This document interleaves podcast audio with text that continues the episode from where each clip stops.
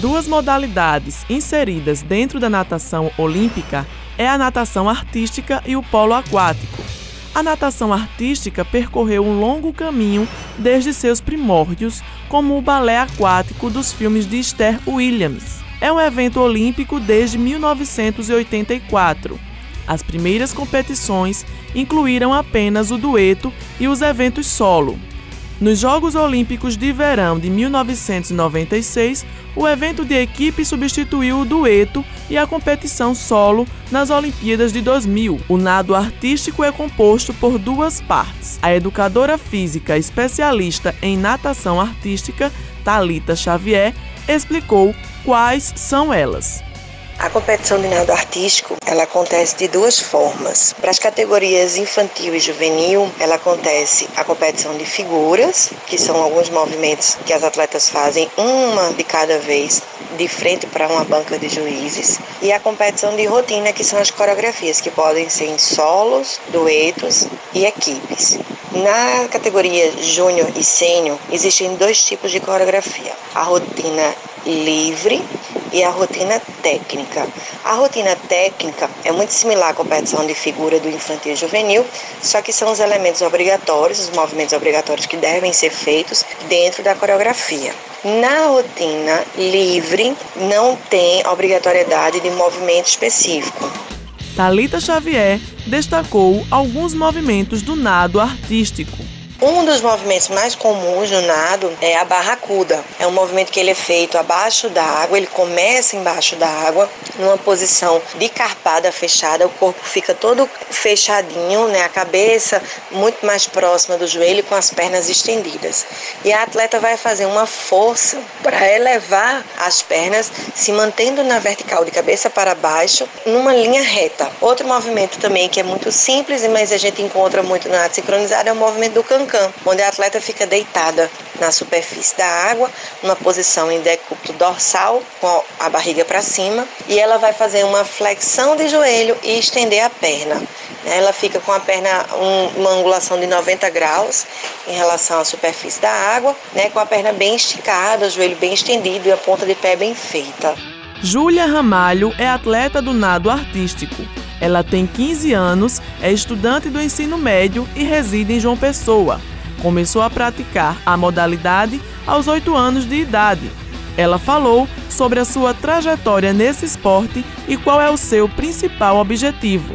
Eu treino cinco dias na semana, de segunda a sexta, duas horas por dia. Também pratico musculação depois dos treinos, três vezes por semana. Participo de competições, desde estaduais até nacionais e algumas competições internacionais também. O nado artístico tem uma grande importância na minha vida e ultimamente não me vejo sem o esporte. E um dos meus principais objetivos no esporte ultimamente é conseguir uma vaga na seleção brasileira. Algumas das minhas medalhas mais mais importantes que eu ganhei no esporte foi uma que eu ganhei em 2017 no Campeonato Brasileiro, no Maria Lenk, que eu fiquei com o terceiro lugar com a medalha de bronze e três medalhas que eu ganhei no campeonato internacional em São Paulo. Ganhei as três e primeiro lugar, medalha de ouro. Já o polo aquático foi oficialmente inventado no fim do século XIX, embora existam atividades ancestrais ao polo aquático praticadas desde o início do século XVIII.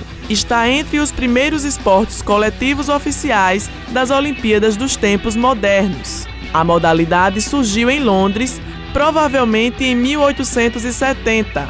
O berço do polo aquático a Inglaterra deteve a hegemonia internacional da modalidade por muitos anos.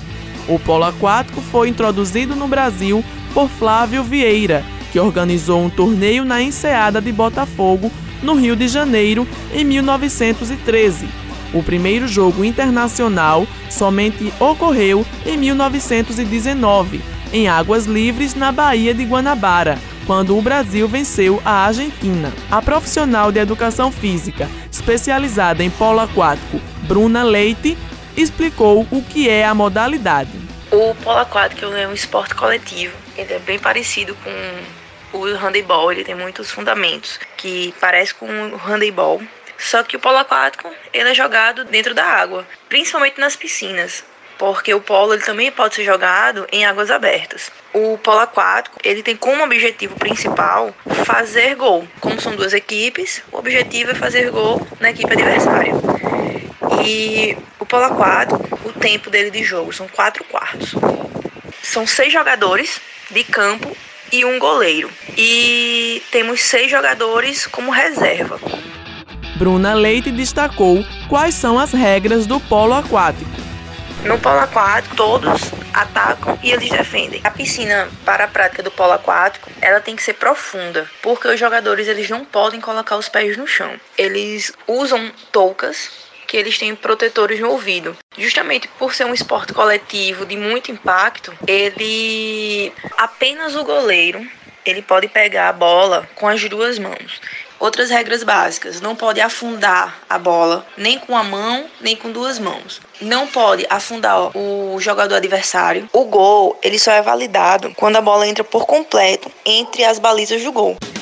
Fernando Guidelini é dentista e atleta do polo aquático há 20 anos. Ele começou na natação aos 9 anos de idade, ingressou no polo aquático por incentivo de seu irmão, que também é atleta de polo.